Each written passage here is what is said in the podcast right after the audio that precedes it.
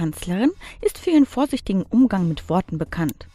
Gute sechs Monate lang blieb sie beinahe stumm zu den Ereignissen in der Ukraine, bis sie dann eines Tages von sich hören ließ und der Sache wohl wieder Geschmack abgewonnen hat.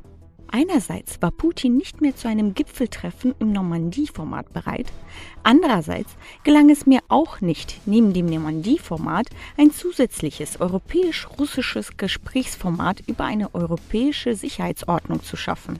Dabei bekam die Öffentlichkeit in Hülle und Fülle Begründungen zu hören, warum Deutschland seiner Vermittlungsrolle im Ukraine-Konflikt nicht gerecht worden ist.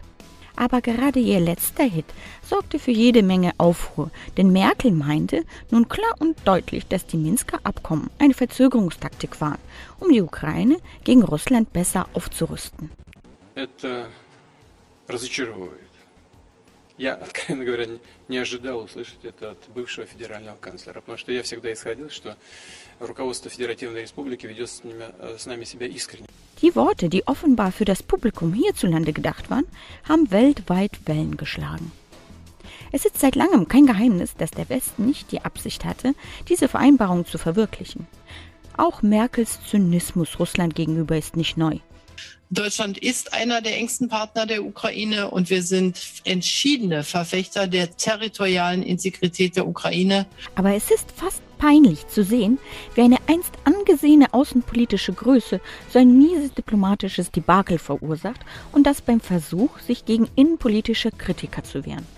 Denn als sie dem internen Druck nachgibt und solche Äußerungen macht, schießt sie sich ins eigene Knie und gibt Russland eine ordentliche Rechtfertigung für seinen Ukraine-Einsatz.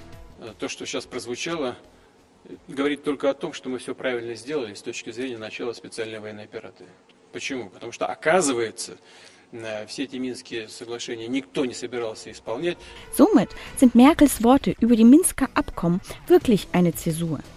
Und zwar in dem Sinne, dass diese eine Demontage des Mythos von der Großkanzlerin verkörpert und ihre endgültige Umwandlung in eine eingeschüchterte Mutti signalisiert, die sich bei jedem kritischen Kopfschütteln in Erklärungsnot geraten fühlt.